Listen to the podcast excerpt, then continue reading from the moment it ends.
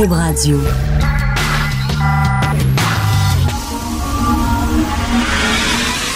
De 10 à 11. De 10 à 11. Richard Martineau. Politiquement incorrect. Cube Radio. Bon lundi, bienvenue à Politiquement Incorrect et merci d'écouter Cube Radio. Il y a des nouvelles comme ça qui vous mettent de bonne humeur. Vous vous levez, vous lisez ça et vous avez un sourire d'en face, vous êtes de bonne humeur toute la journée. Drake a acheté un étui d'iPhone qui vaut 400 000 Un étui d'iPhone incrusté de diamants 18 carats pour protéger un appareil qui coûte quoi 1000 pièces ton étui qui coûte 400 000 pour protéger un appareil de 1000 pièces. Et ça, j'imagine, je connais pas Drake, mais j'imagine comme tous les rappeurs, là, qui n'ont pas de troisième année B, mais qui te font la leçon à tout le monde.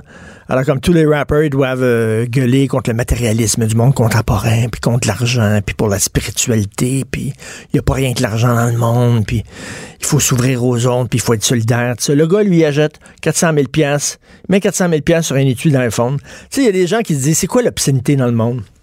Il y a des lois sur l'obscénité. C'est quoi l'obscénité? C'est-tu une fille tout nue? C'est-tu un couple en train de baiser? C'est-tu euh, une photo euh, full frontal d'un gars tout nu? Non. L'obscénité, pour moi, c'est ça.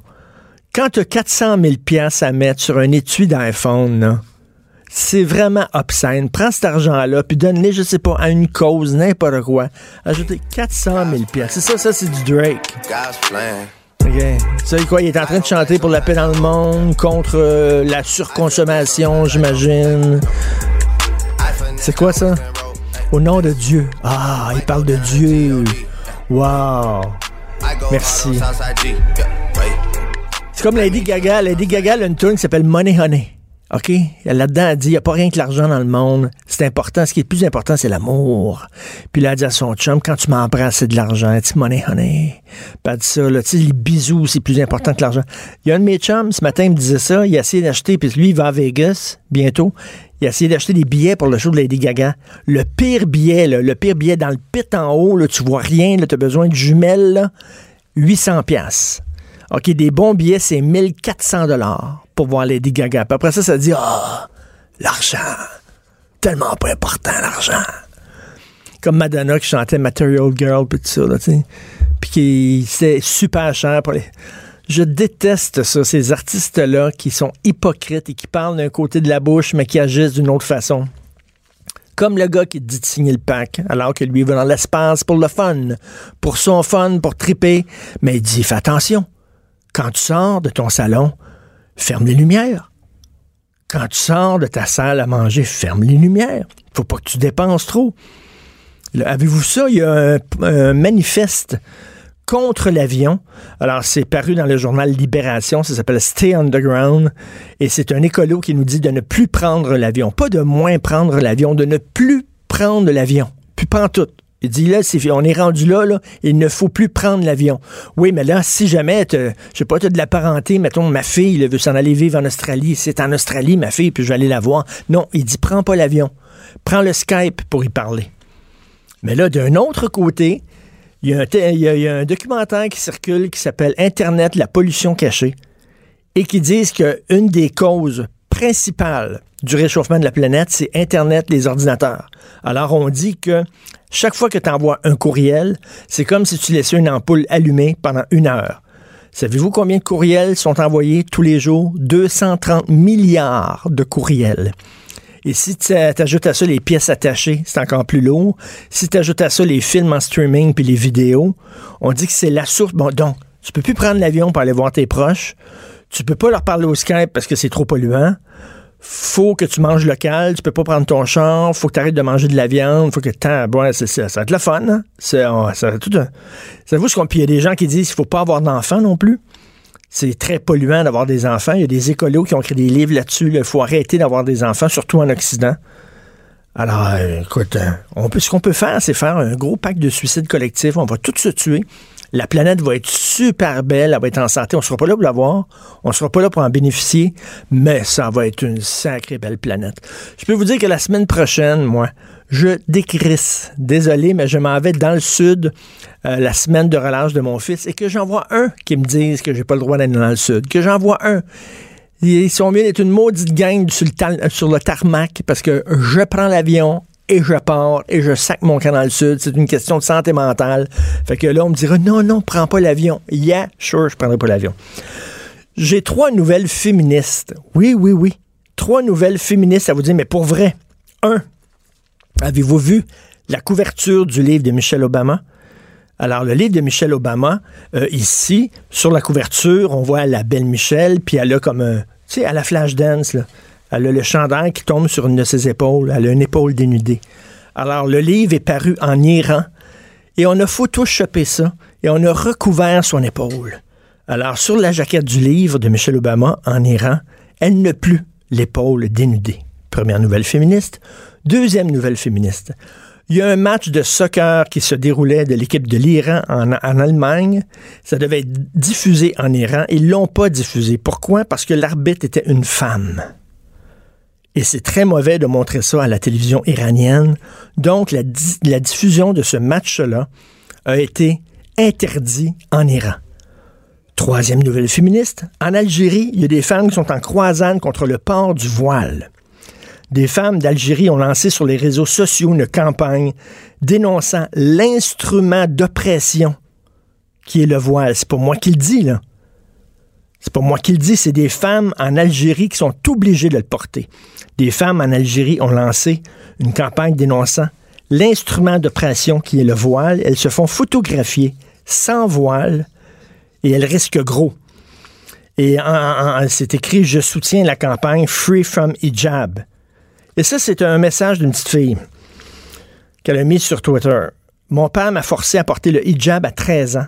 Il m'a menacé de me sortir de l'école et de me marier de force. J'ai tout haï. J'ai pensé même au suicide à 15 ans. J'ai 27 ans maintenant et je suis toujours forcé de le porter. Moi, j'aimerais ça, les féministes ici occidentales qui disent c'est cool de porter le voile. Moi, ça qu'elle parle à cette fille-là? Comment s'appelle cette fille-là? Sarah. J'aimerais ça qu'elle s'assoie avec Sarah, puis qu'elle discute, puis qu'elle dise Oui, mais Sarah, mais nous autres, on trouve ça cool. Nous autres, on trouve qu'il n'y a rien là. Puis il y en a des beaux, toutes sortes de couleurs, des jaunes, il y en a des bleus, des roses. C'est le fun, puis on vend ça chez Gap, puis on ça partout. Sarah, voyons donc, porte-les donc. Pourquoi tu le portes pas? Enlevez femme, là. Enlevez femme, mettez noir. Mettez, mettons dans 10 pays au monde, on force les Noirs à porter une chaîne autour du cou. Dans 10 pays, OK? Les Noirs, s'ils ne portent pas de chaîne autour du cou, des grosses chaînes, là, puis comme un symbole de pression, un symbole d'esclavage, là, pas des chaînes en or cool, là. Bon, s'ils portent pas les chaînes, ils sont en prison. Puis imaginez, hein, pendant ce temps-là, pendant qu'il y a des Noirs qui sont en prison là, parce qu'ils portent pas les chaînes symbole d'esclavage, nous autres, dans nos magasins, on vend des chaînes pour les Noirs. Puis on dit que c'est cool. Puis on dit, Hey, c'est le fun, puis vous devriez en porter. Je pense que ces, magasins-là qui vendent ce genre de chaînes-là, on leur dirait Hey, t'es-tu malade? T'es en train de vendre un instrument, un symbole de pression, puis il y a des gens là au bout du monde qui se battent contre. Mais là, non. On trouve ça cool, nous autres, ici, le voile. Hein? On trouve ça le fun. J'aimerais ça que ces filles-là, ces filles. Comment ça, les féministes ne parlent pas de ces histoires-là? Les trois histoires que je viens de vous dire. Les femmes qui se battent contre le voile en Algérie, euh, l'épaule dénudée euh, de Michelle Obama qui passe pas, et un match de soccer qui est interdit. Pourquoi on parle pas de ça? Non, nos féministes, savez-vous de quoi ils parlent?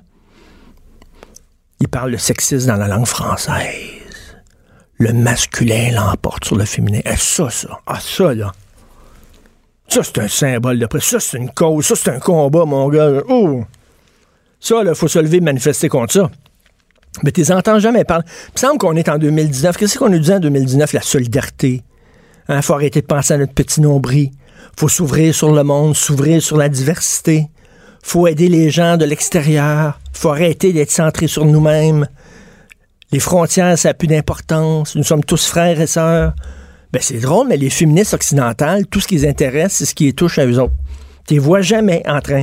Tu vois-tu, là, en disant, hey, il faut aider les femmes en Algérie? Tu les entends pas. Ou c'est écœurant ce qui se passe en Iran? Ben non. Ils ont peur de passer pour racistes. Ils critiquent pas ce qui se passe en Iran. Ils critiquent pas ce qui se passe en, Algérie. Ils critiquent pas ce qui se passe en Arabie Saoudite. Ben non. Ça, là, c'est l'Occident qui veut donner des leçons aux pays du tiers-monde. Ah! Ça, c'est l'homme blanc encore, là. Non, non, non. faut respecter ces, pays-là, leurs coutumes, leur culture. Non, non. Nous autres, nos combats, nos féministes, ça va être des choses hein, comme le sexisme de la langue française. Ça, c'est. Ça, c'est quelque chose, Incroyable. Je trouve ça euh, vraiment, là, on est, on est fermé sur nous-mêmes. Bref, bravo pour ces femmes-là qui se battent pour ne pas porter le voile pendant que ici, on dit que c'est cool, puis on dit que c'est le fun, puis on dit qu'il n'y a aucun problème, puis au contraire, on se bat pour que les femmes puissent le porter. C'est incroyable. Alors, euh, les femmes algériennes, là, très, très, très courageuses. Heureusement, il y a Jamila Benhabib ici euh, qui euh, les supporte, qui les appuie, qui s'est photographiée, elle aussi, sur Instagram. Elle dit « Moi, algérienne contre le hijab. » Et on, la voit là-dessus, puis elle soutient cette campagne-là. Elle est solidaire des femmes pour la liberté du corps et de la tête. Mais bravo, il y en a une au moins ici. Alors, et d'ailleurs, on va parler un peu plus tard avec Steve Fortin tout de suite après la pause, l'agglomération de Côte-Saint-Luc, ils ont dit, nous autres, là, l'interdiction du port des signes religieux dans la fonction publique, comme veut euh, le faire la CAQ, c'est raciste, c'est discriminatoire. Nous autres, là, non, non, les autres vont se battre. ils ont dit, on ne veut rien savoir de cette loi discriminatoire et raciste et tout ça. Les autres vont se battre pour le droit des fonctionnaires à porter des signes religieux. C'est très important au nom de la tolérance et de l'ouverture à la diversité. Évidemment, parce que ceux qui veulent pas que, mettons, un juge porte un signe religieux ou un gardien de prison porte un signe religieux ou un policier, ben, ils sont intolérants. Ils sont contre la diversité, ils sont racistes, ben oui. Ben oui. Là encore, c'est des choses que, vous savez, que dans la police algérienne, en Algérie, dans la police, les policiers, n'ont pas le droit de porter le voile. Savez-vous ça? Ils n'ont pas le droit. Ils voudraient porter le voile, ils n'ont pas le droit de porter le voile dans la police en Algérie. Ici, on dit non. Si t'es contre ça, les signes religieux dans la police, parce que t'es raciste et t'es refermé sur toi-même. C'est le monde à l'envers. On s'en va tout de suite euh, à la... Même pas une petite pause, un petit sweep, tout ça. Vous écoutez Politiquement Incorrect. Richard Martineau. Politiquement Incorrect. Steve Fortin qui est avec nous, le blogueur qui blogue plus vite que son ombre euh, pour le Journal de Montréal, le Journal Québec. Salut Steve. Hey, salut, comment ça va? Ça va très bien. Écoute, je pense qu'il y a deux textes dont j'aimerais qu'on parle. Ton oui. là, je pense qu'on va s'obstiner, c'est maternel à 4 ans. Mais, mais, mais là, là tu as écrit, parce que moi, ça m'est passé totalement sous le radar. J'avais pas vu ça. C'est grâce à ton blog que j'ai vu ça. En fait, c'est une nouvelle qui est sortie dans le Suburban, puis toi, ben, mm-hmm. tu, tu l'as noté. L'agglomération de Côte-Saint-Luc dit on veut rien savoir. Ils ont comme voté à l'unanimité. Eux autres, ils vont pas imposer la nouvelle loi concernant le port des signes religieux.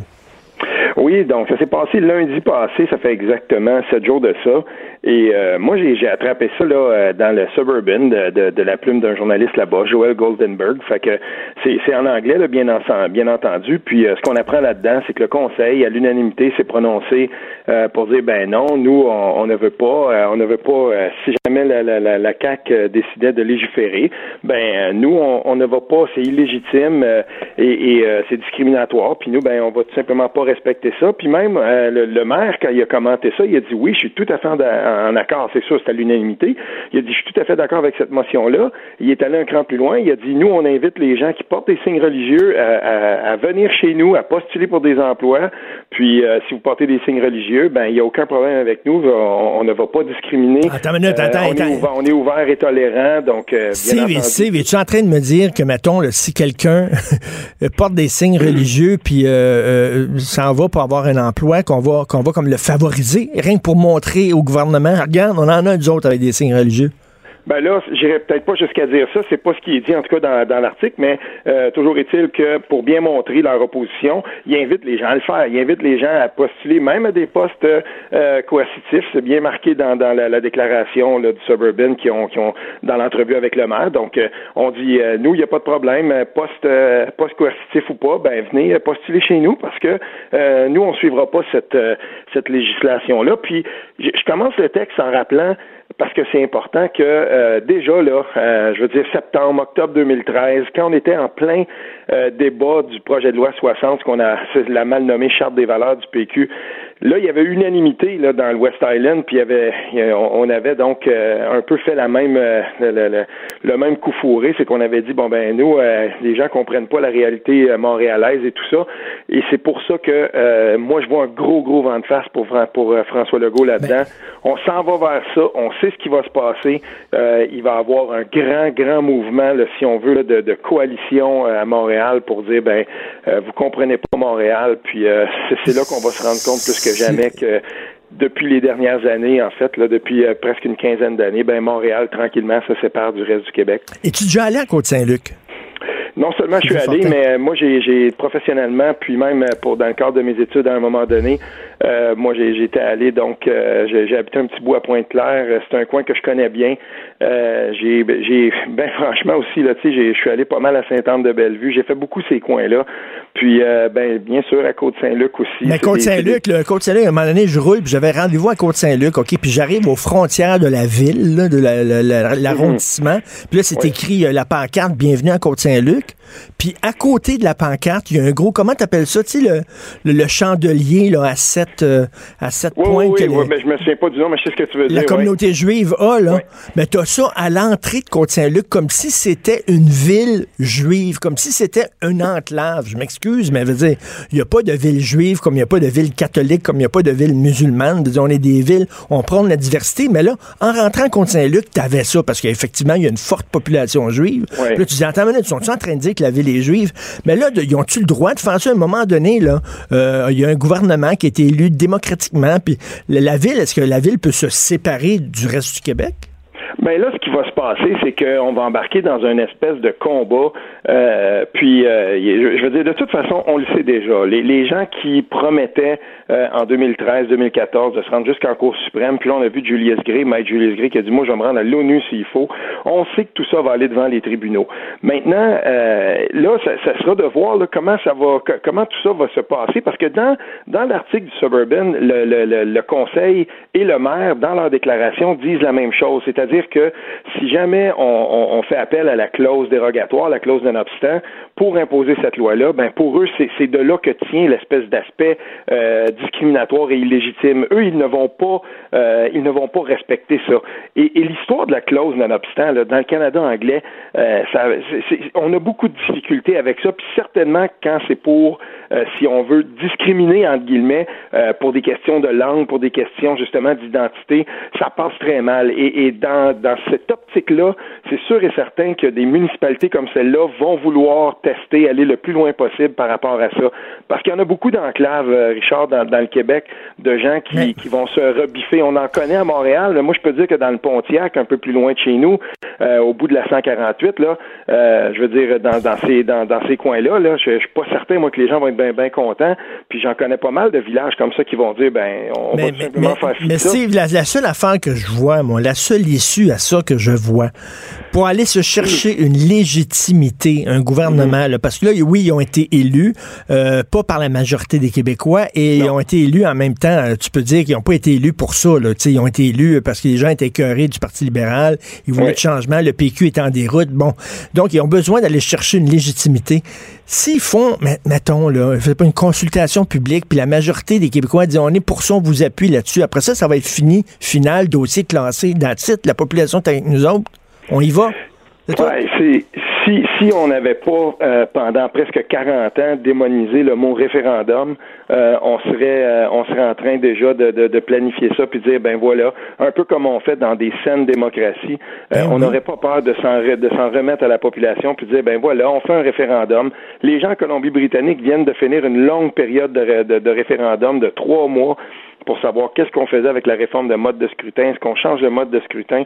Je veux dire, faire un référendum sur une question aussi viscérale que celle-là, euh, ce serait la, il me semble que ce serait la meilleure façon d'en découdre.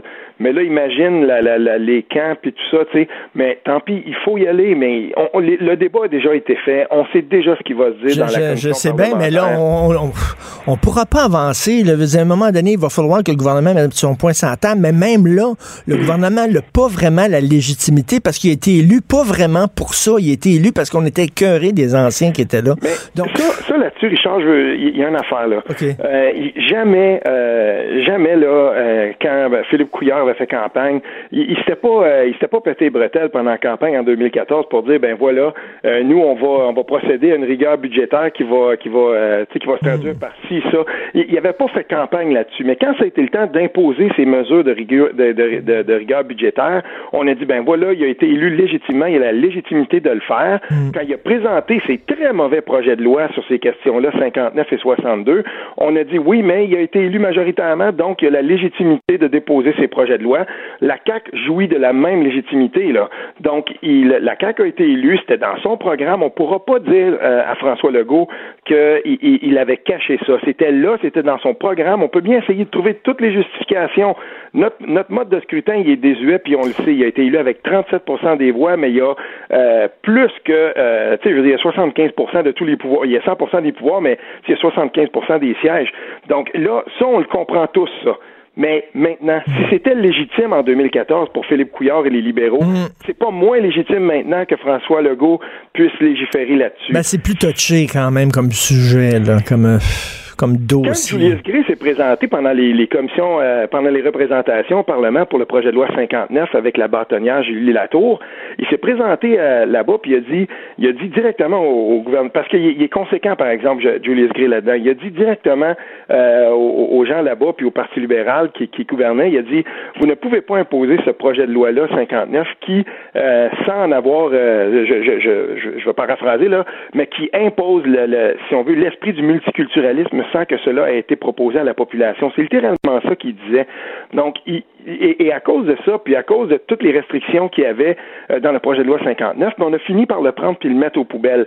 Et, là, en ce moment, on va arriver devant exactement la même situation concernant la laïcité ici quand François Legault va déposer son projet de loi, les gens à Montréal vont dire vous êtes quasi absent de l'île de Montréal. Dans la grande hmm. agglomération de Montréal, on trouve là, plus de 3,5 millions de personnes. Ben oui, mais là, on attends une minute, on revient à la partition du territoire. Là. C'est, quoi ça? Il y a des villes maintenant qui vont pouvoir quasiment se séparer au point de vue législatif de, la province. Voyons donc, c'est quoi ça? Ben, tu as remarqué, euh, Richard, que je l'ai dit dans le texte, qu'on est dans l'esprit partitionniste. Parce qu'on est directement là-dedans. Une ville comme Côte-Saint-Luc, là, quand eux, ils, votent une motion comme celle-là, qu'est-ce qu'ils disent? Ils disent, nous, là, et, ils utilisent à, dessein là, toujours le mot province. Donc, nous, là, la province, c'est bien beau, mais nous, on est dans le Canada. Puis dans le Canada, ça, fonctionne comme ça, et c'est en sous-texte partout là-dedans, c'est que dans le Canada, il y a l'esprit du multiculturalisme, et on ne peut pas aller contre ça. Et ces gens-là, à tout prendre, si on à, à trouver une espèce de d'appartenance. ils vont, ils vont appartenir au Canada. Et, c'est tout là l'esprit qui, qui, est sous-jacent à, à, cette espèce de, de, drôle de façon de voir le territoire puis de dire, ben nous, cette loi-là, oui, elle est imposée par Québec, mais nous, là, euh, à tout prendre, euh, je veux dire, on est mieux aller un échelon plus haut puis dire ben nous on, est, on, va plutôt préférer la loi canadienne et, on ne va pas respecter cette loi là et puis on, revient on revient à ça. C'est quand on va si on était un pays ça serait tellement plus simple de passer ce genre de législation là en tout cas je pense à l'autre sujet à l'autre sujet Steve. Est-ce que le, la CAQ a la légitimité d'imposer les gardes les maternelles à 4 ans? Oui, la CAQ a la légitimité de le faire. Ils en ont parlé. On savait exactement où ils voulaient aller avec ça. Euh, je veux dire, euh, je, je, note aussi souvent quand je parle de ça, euh, autant Isabelle Guilbeault que, euh, que Éric Kerr, je veux dire, il s'était prononcé. Éric Kerr avait même rejeté du revers de la main des études pourtant très importantes qui ont été faites sur le groupe d'âge 4 ans. Donc, euh, tu sais, puis dans la documentation de la CAC, on, se, on se fie beaucoup à ce qui a été produit par le groupe DG de Royer sur les sur les euh, sur le groupe d'âge 4 ans, mais on parle jamais, euh, par exemple, d'autres grandes études empiriques qui ont été faites sur ce groupe d'âge-là. Les plus importantes études qui ont été faites sur, sur ce groupe d'âge-là n'ont pas été faites par le groupe DG de Royer. Toi, toi, t'es pas, toi, t'es pas, je t'ai lu là-dessus, euh, t'es pas convaincu, toi, de l'importance de la maternelle à 4 ans. Par contre, par contre, est-ce que tu trouves pas que il y a une opposition, là, ils sont au bout de leur chaîne. Là. Euh, Marois Risky était au bout de sa chaîne tout le temps, en train de tout le temps de crier contre le gouvernement, qu'à un moment donné, ils font, et l'opposition fait beaucoup de la politique là-dessus. Ce qu'ils veulent mettre, ils veulent mettre le gouvernement dans l'embarras, mais tu sais, on dirait là, que François Legault, il vient d'annoncer qu'elle a dynamité l'île d'Anticosti. Calmez-vous. Ouais. Il y a une affaire que, que, je trouve important de rappeler, euh, et je, je, le disais, là, j'ai beaucoup débattu avec différentes personnes. Euh, je, veux, je veux quand même expliquer aux gens, mettons, dans, dans un petit milieu comme le nôtre, là, qui est dans d'autres dans Petite Nation, là, je veux dire, c'est euh, quand on impose une maternelle 4 ans dans un village comme comme Tursault, ben il y a aussi un CPE. Puis je veux dire, on se bat pour les mêmes enfants. Il n'y a pas tant d'enfants, on peut pas dire, mettons, qu'il va y avoir complémentarité entre les deux.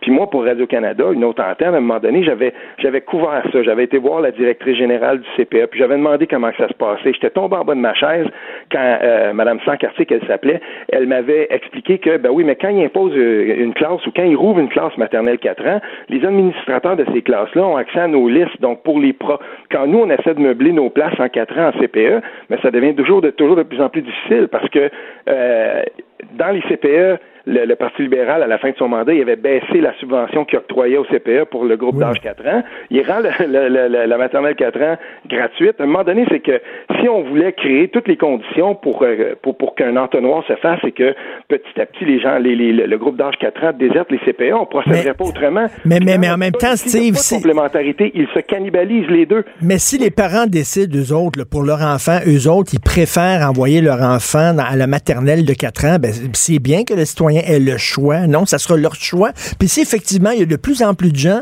qui préfèrent envoyer leur enfant euh, à maternelle 4 ans plutôt qu'au CPE, ben, c'est le citoyen qui aurait choisi. Le problème là-dedans, c'est que pendant, une douzaine, une quinzaine d'années, le Parti libéral ne croyait pas au réseau. Il a déjà beaucoup affaibli le réseau des CPE qui ne se bat pas à armes égales. Donc, on dit oui, les gens, les parents choisiront entre les deux. Moi, j'ai eu la chance de, de, de, de, faire des entrevues avec des gens qui ont envoyé un, enfant en CPE, puis à un moment donné, quand la maternelle 4 ans, un deuxième enfant était là à, la maternelle 4 ans. Puis je veux dire, j'ai pas trouvé beaucoup de gens pour me dire que c'était adapté. Et dans des dans des groupes d'âge 4 ans, il faut pas oublier une chose. J'ai parlé aussi avec une des, des intervenantes qui était euh, qui était en maternelle 4 ans, qui n'avait pas la, la, la, formation ni la diplomation pour s'occuper de ça, mais ça avait été mis en place rapidement. Puis elle me disait c'est difficile dans un environnement scolaire, parce que c'est dans une école primaire quand tu as des petits bouts de choux qui arrivent à 4 ans, puis tu en as là-dedans qui sont même pas propres encore. Hmm. Puis là, ils sont dans un environnement scolaire. Ça n'a aucun sens. Et surtout, les locaux étaient inadaptés. Euh, je veux dire, on a beaucoup de travail à faire. Et si on va lire les travaux, par exemple, du groupe de Nathalie Bigra ou de Christa Jappel, J-A-P-E-L, quand on va lire les, les, les études empiriques qu'ils ont fait sur, sur, comment on est en train de, de, déployer les classes 4 ans en ce moment au Québec, bien, on se rend compte qu'il euh, y a beaucoup de travail à faire sur les locaux, sur la, la façon dont on va. Tu sais, il, il faudrait prendre un pas de recul puis dire, bon, ben, est-ce qu'on veut vraiment instaurer la, la, la complémentarité et là, là-dessus, par exemple, j'ai vu que le ministre Roberge avait quand même eu une certaine ouverture pour dire on va s'assurer quand même que dans un milieu donné, s'il y a un CPE, qu'on va pas créer des, des, des, contextes où ils se cannibalisent entre les deux réseaux. J'espère que ça va être ça. Parce qu'il y a des bons côtés aussi à la maternelle 4 ans. C'est ça, il faut pas, il faut pas dire un non à tout prix, là. Ah, euh, mais c'est certain qu'il y, a des bémols à faire, puis tu les fais très bien dans ton texte. Écoute, c'est toujours super intéressant de te lire. Tu es vraiment un blogueur prolifique et toujours avec un point de vue très intéressant. Merci beaucoup, Steve. OK, merci Richard. Salut. bien. Politiquement incorrect. Joignez-vous à la discussion. Appelez ou textez. 187 Cube Radio. 1877 827 2346. Comme à tous les lundis, nous allons parler à Jérôme Blanchet-Gravel. Salut Jérôme. Richard. Hey, Jérôme, je suis extrêmement triste, extrêmement perturbé et bouleversé. La France est un pays qui met très, très cher. On sait que depuis trois mois, les gilets jaunes sont dans la rue. Et là, il y a des gilets jaunes qui ont vu le philosophe euh, français que j'adore, Alain Finkielkraut, euh, dans le quartier Saint-Germain. Et là, ils ont commencé à l'insulter. Euh, Finkielkraut est juif, puis là, ils l'ont traité de sale juif, de sale sioniste, de vendu à Israël. Je regarde ça, puis je me dis, mais qu'est-ce qui est en train d'arriver à la France? Merde. Ouais, moi aussi, c'est un pays qui m'est excessivement cher, Richard, et euh, je trouve la situation euh, aussi déplorable euh, que toi. On a appris, par contre, hein, que cet individu-là, qui a vraiment insulté, comme tu dis, Finkelkraut, philosophe de l'Académie française, très connu, ça appartiendrait à la mouvance islamiste, hein, ce qui explique ah bien des choses. Oui, on a appris ça hier, là, en fait, il y a, une coupe d'heure dans la nuit, là, enfin euh, donc c'est la c'est la nouvelle un peu du jour. Donc euh, le type a, aurait été fiché là, a été connu des autorités policières pour son appartenance à des groupes islamistes. Euh, mais quand même, la situation globale en France, côté antisémitisme, euh, ça, va au-delà des islamistes. Là, euh, malheureusement, il y a plusieurs courants politiques actuellement qui véhiculent un antisémitisme décomplexé. Il y a évidemment les islamistes, j'allais y venir. Il y a une, une gauche aussi pro-Palestine, une extrême gauche, une gauche pro-Palestine très virulente, active sur les réseaux sociaux. Et il y a aussi, il faut pas s'en cacher, il y a une droite, une extrême droite. Et euh, moi, quand je dis extrême droite, il faut le prendre au sérieux, parce qu'on n'est pas dans la caricature. Là. Euh, il y a une extrême droite complotiste qui réhabilite euh, des mythes un peu là, du passé, donc une mhm. espèce de le complot judéo-maçonnique qui revient en force. Donc, il, y a, encore cette croyance-là que quelques juifs pourraient contrôler la France, les finances, le gouvernement, les médias. Donc, cette vieille pensée antisémite qui avait quand même conduit au nazisme, c'est ça la, réalité, qui revient en force. Donc, euh, oui, très inquiet, comme tu peux l'être, et très, très inquiet. Écoute, euh, il y a même plusieurs Juifs qui me comptent maintenant euh, sacrer le camp puis quitter, quitter la France et s'en aller. écoute, j'ai lu, puis tu connais certainement ce livre-là, Les territoires perdus de la République de Georges Bensoussan, où justement on montre à quel point l'antisémitisme est virulent en France. Là. Oui, là, on parle en 2018, donc on parle d'une augmentation de 74% euh, des actes antisémites recensés. Euh, donc, on est passé de 311 à 541. Récemment, il y avait eu des tags là, qui visaient notamment Simone euh, qui a été panthéonisée en juillet 2018. Donc, des tags nazis, il y a aussi euh, il y a des gens là, comme Alain Soral, Dieu donné, euh, l'humoriste qu'on connaît, qu'on appréciait à une certaine époque, que moi je n'apprécie plus. et donc vraiment dans les, sur les réseaux sociaux, dans certains médias aussi alternatifs, donc il y a le retour de, cette pensée complotiste là. Et on, on, cache, on camoufle souvent aussi cet antisémitisme-là derrière une critique d'Israël. Israël, euh, Richard, c'est pas un État parfait, c'est un État euh, comme un autre qui euh, est loin d'être parfait, en fait, là, donc qui, a certains défauts que moi je considère a le droit d'exister, mais souvent on se sert, on dit non, non, je suis pas antisémite, Richard, je suis anti-sioniste. Ben oui, mais ça, Jérôme, c'est comme dire, c'est comme dire je suis pas anti-noir, je suis anti, mettons, Haïti. Sais, parce que parce qu'il y aurait des problèmes de corruption à Haïti, mettons, tu dirais ben là, le problème, c'est tous les noirs. Voyons donc, ça n'a pas de bon sens, penser comme ça. Non, ça n'a pas de bon sens parce que euh, parce que c'est pas honnête aussi, parce que quand on décortique, quand on analyse, quand on regarde au-delà de, de, ce langage-là qui, qui, qui est fait pour camoufler, c'est ça, les, intentions réelles, on s'aperçoit que euh, qu'on est dans la haine pure, là, euh, la haine pure du, du, juif. Et donc, anti-sioniste, anti-sioniste, et il y, a une, députée d'ailleurs, un député, je ne sais plus, de la République en marche, du Parti de Macron, qui propose même de euh, pas criminaliser, là, mais enfin de, surveiller les discours anti-Israël. Je ne sais pas si moi je, serais d'accord avec ça, parce que là, comme je non, dis, le droit de critiquer Israël. un État. Euh, mais, mais il y a quand même une prise de conscience de ce que j'explique. C'est-à-dire qu'on on est en train de réaliser que derrière cette critique excessivement virulente d'Israël se cache seulement une haine euh, du judaïsme, de, du, de, du fait d'être juif qui se concrétise ben, contre Finkielkraut, mais aussi contre euh, contre beaucoup plus euh, contre, d'autres juifs. Il y a des meurtres de juifs aussi dans banlieue là. Euh, il y en a eu deux ou trois de, ces histoires-là. Une, femme de 86 ans qui avait été défenestrée là en mars 2018, Sarah Alimi. Là. Je sais pas si tu imagines, Richard, là, euh, t'es une femme de 86 ans, t'es juive, ton voisin arrive chez vous, là, puis euh, te défenestre. Euh, c'est incroyable. Écoute, je voyais la vidéo de Finkelkraut euh, qui avait l'air d'avoir peur, qui était traqué. Et je regardais cette vidéo-là, puis je, me disais, t'enlèves la couleur, tu mets ça en noir et blanc, puis tu penses en 1930. Tu penses vraiment en 1930. c'est il, est troublant, elle est troublante la vidéo parce qu'effectivement, sa réaction, euh, il a l'air de sourire, euh, Richard, finalement, mais, mais ce que tu ce qu'on voit, ben, c'est ce que tu ce que tu dis, c'est la peur. C'est la peur finalement qu'on voit sur son visage. Et euh, il y a quelque chose de, de, troublant, de, de, dérangeant dans cette vidéo-là. Effectivement, c'est la, la, peur pure qu'on voit sur son visage. Parce qu'il y, a une drôle de réaction, là, Finky, sur, sur, la vidéo. Mais, euh, mais c'est ça, il est pétrifié, puis... Euh, pétrifié.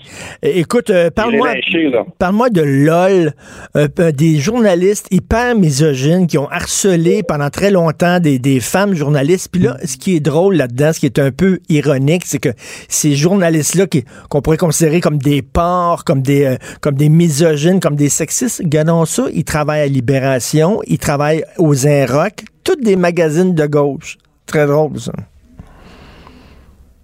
Hello? Il n'est pas là. On l'a perdu, malheureusement. Mais c'est ça. Alors, je voulais dire ça. Il y a un groupe de journalistes. Ah, OK. Alors, parle-moi de ça. LOL. Ben, pas la série comique, là, mais la gang de journalistes misogynes.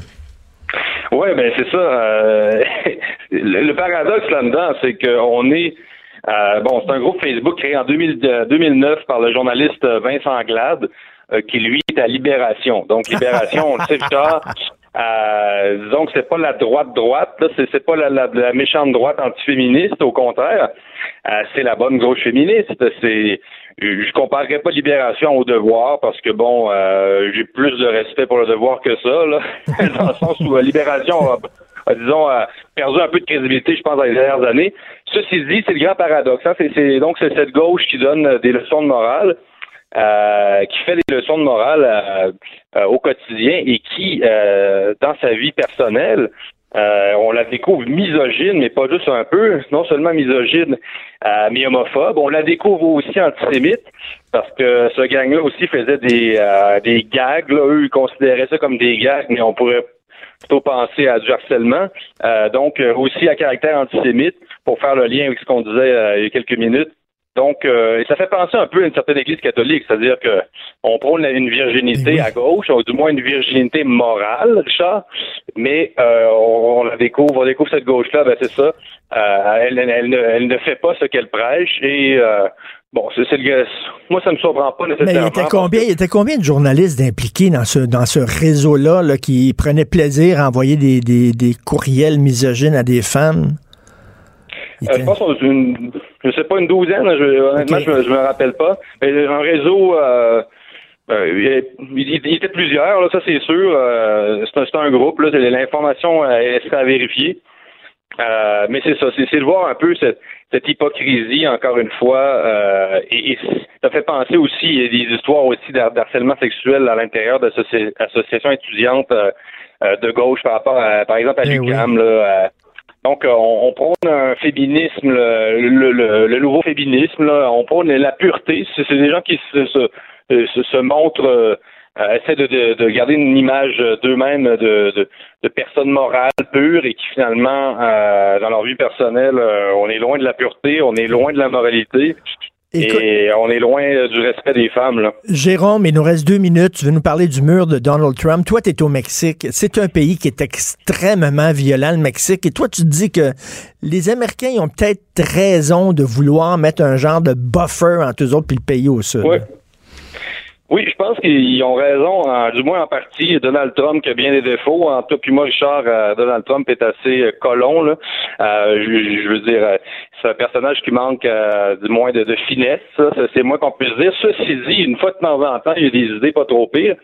Et c'est dommage d'en venir là, Richard. C'est dommage là, de d'avoir euh, à construire des murs entre des nations.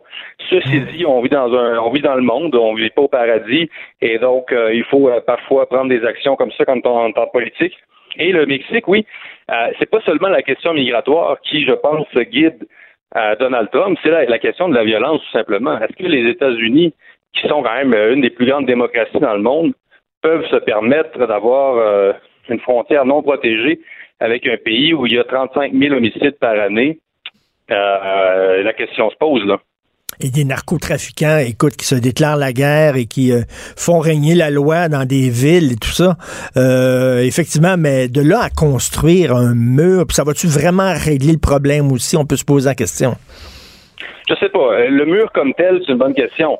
Après, moi, je pense qu'il faut que cette frontière-là doit être, doit être surveillée. En 2017, on parle de 310 000 migrants illégaux qui ont traversé la frontière. 310 000, Richard, c'est à peu près la moitié de la ville de Québec. euh, donc, c'est beaucoup. Euh, après ça, les chiffres, on, parle de seulement de 2,74% de criminels. Donc, quand Donald Trump dit que ce sont euh, des criminels et des violeurs qui se pointent en masse à la frontière. Euh, je ne sais pas s'il faut le croire, mais quand même 2,74% de criminels sur 310 000 personnes, ça fait quand même 8 500 criminels. Donc, euh, quand même... et si, si c'était nous qui étions confrontés à ce genre de problème, peut-être qu'on discuterait aussi. Mais nous autres, on n'a pas besoin de ça. On en a un mur, on l'a déjà dit, on en a un mur qui nous sépare du Mexique. Ça s'appelle les États-Unis. Merci beaucoup à Jérôme. Martineau, franchement, même avec les cheveux gris, il reste un animateur très coloré. De 10 à 11. Politiquement incorrect. Cube Radio. Alors, dans le devoir, il y a Samuel Mascotte, qui est un futur étudiant au baccalauréat en enseignement au secondaire, qui a publié une lettre ouverte qui fait beaucoup jaser, qui a été énormément partagée sur les réseaux sociaux. C'est le fun quand tu es jeune, puis tu envoies une lettre ouverte dans un journal, puis soudainement, ça a un certain impact. C'est sur l'éducation et les problèmes en éducation. On a Samuel avec nous. Bonjour, Samuel. Bonjour, M. Martineau. Bonjour, vous avez quel âge? Euh, j'ai 23 ans. 23 ans. Alors, votre lettre, ça, ça circule. C'est un gros succès quand même. Ça marche? On est rendu à 2260 partages en montant. Là. Excellent. Vous dites là-dessus là, qu'il y a des gros problèmes de valorisation de l'éducation euh, au Québec et vous visez, entre autres, entre autres, deux affaires. Un, les enfants de verre, c'est-à-dire les enfants qu'on peut pas critiquer, puis même s'ils ont des mauvaises notes, faut leur dire ah, t'as fait un effort, puis c'est beau, puis c'est fantastique. Sinon, ils vont, ils vont éclater en mille morceaux. Donc, d'un côté, il y, y a les enfants tout fragiles qu'il faut bichonner, les petits lapins, et de l'autre, il y a les parents rois, c'est-à-dire les parents qui débarque, t'as donné une mauvaise note à mon fils, ça n'a pas de maudit bon sens, ou la semaine prochaine, j'espère que vous n'allez pas enseigner des matières nouvelles, parce que nous autres, on a décidé de sacrer notre camp en voyage dans le plein milieu du calendrier scolaire. Donc, vous dites ça devient de plus en plus difficile d'enseigner.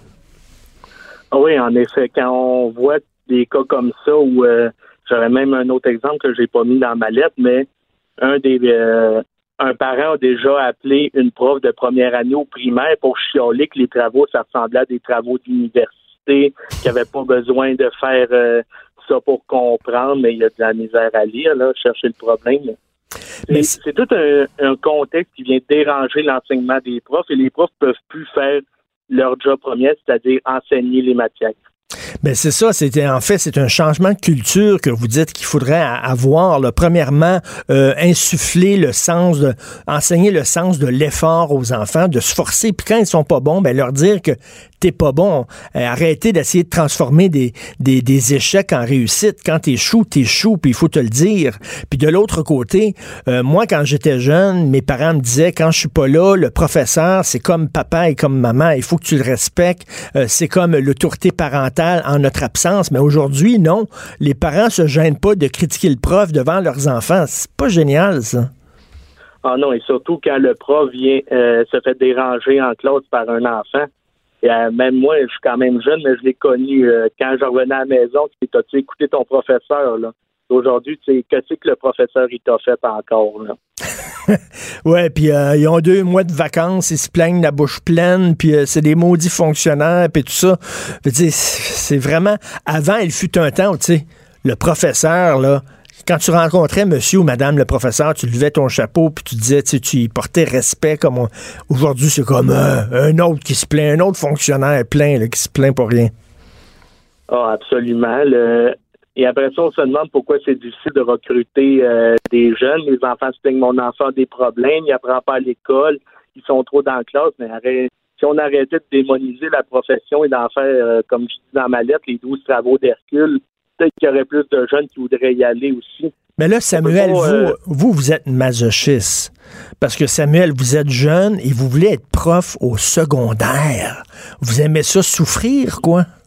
Ah, pire que ça, je suis de droite et j'ai écrit dans le devoir. Là. On peut pas avoir plus masochiste que moi.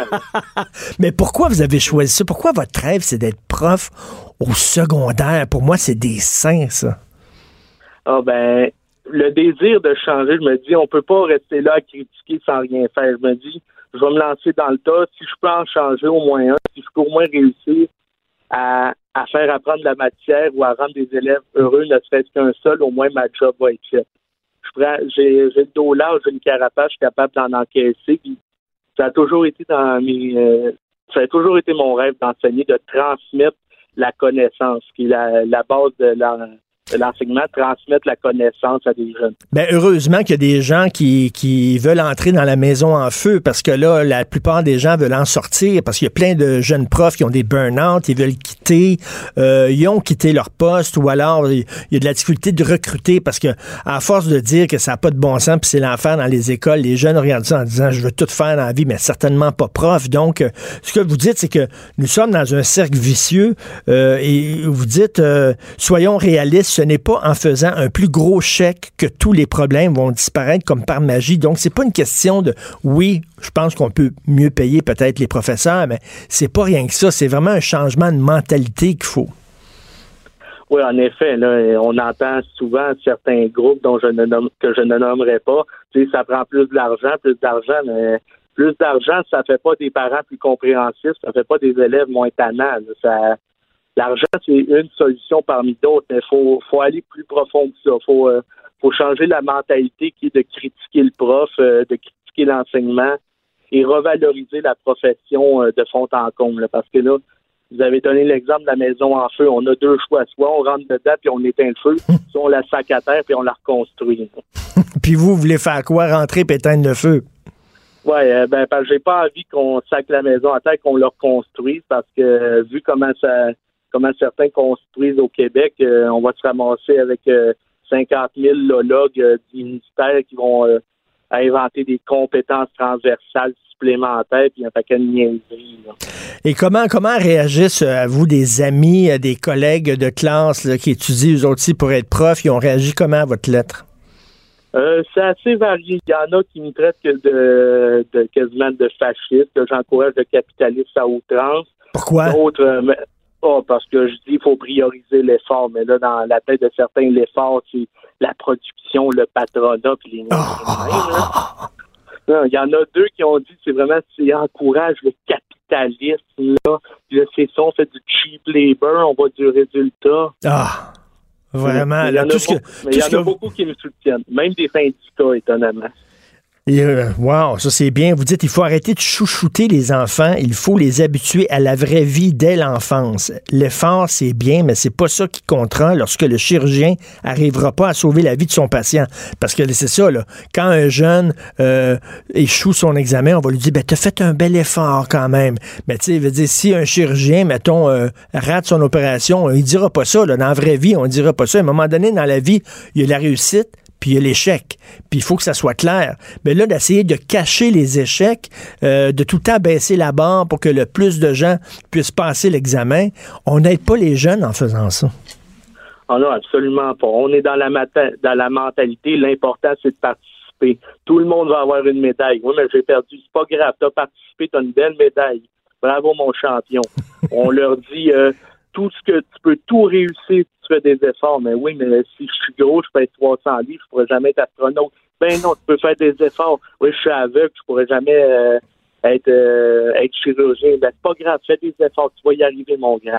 Ça me fait une mentalité de même qu'on va réussir. Ça me fait penser quand j'étais jeune, je jouais au hockey, puis j'étais poche, puis je, je, sais pas patiner, je patine sa bottine, fait que j'étais tout le temps, je réchauffais le banc, j'étais jamais sans glace, puis à la fin de la saison, ils m'ont donné un trophée. Ils donnaient un trophée à tout le monde. J'ai un trophée de hockey chez nous, alors je suis le pire joueur de hockey au monde, tu sais. Ah, j'en ai un aussi, puis disons, je devais pas être mieux. Donc, est-ce que est-ce qu'il y a ces discussions-là chez? Vous, vous suivez des cours, euh, vous êtes un, futur étudiant baccalauréat. Y a-tu ces discussions-là dans les cours sur les, pour les jeunes profs en disant il faut avoir un changement de culture, un changement de mentalité, il va falloir que vous soyez un peu plus exigeant envers les élèves? Ben, de ce que j'entends que je lis pas partout, il y en a qui me disent, mais qui arrive dans les cours, on va lui montrer c'est quoi la vraie vie. Là. en d'autres mots, on va lui dire comment qu'il faut penser, comment il faut comment faut penser pour être prof. Là. Il y en a beaucoup qui considèrent que si tu penses pas comme ça, t'es pas fait pour être prof, va te diriger dans l'armée. Ah ben c'est ça, c'est ça. Tout un, tout l'autre. Si tu veux jamais, si tu veux inculquer le sens de l'effort, c'est parce que tu es un, un, gars de droite, un militaire qui est prêt pour aller dans l'armée. Bref, euh, bravo Samuel Mascotte. J'invite les gens à lire cette lettre-là dans le devoir. Un mal profond en éducation. Merci Samuel. Ben, ça m'a fait plaisir. bonjour. Il y a des jeunes qui veulent s'en aller prof au secondaire. Et moi là, je pense que il n'y aura jamais assez d'argent dans une valise pour que j'accepte d'être prof au secondaire. Ces gens-là ont toute euh, ma bénédiction et tout mon respect, mon admiration. C'est tout le temps qu'il nous reste déjà. Euh, c'est mère ordinaire tout de suite après. Euh, écoutez, n'oubliez pas de de penser à Drake aujourd'hui quand même. Un homme qui a la main sur le cœur, un étui d'iPhone, serti de diamants 18 carats, 400 000 dollars. J'ai hâte d'écouter ses chansons sur la solidarité, sur l'importance de, donner de l'argent aux pauvres, d'être solidaires et tout ça. Et nous, on se reparle demain à 10h. Passez une excellente journée politiquement incorrecte.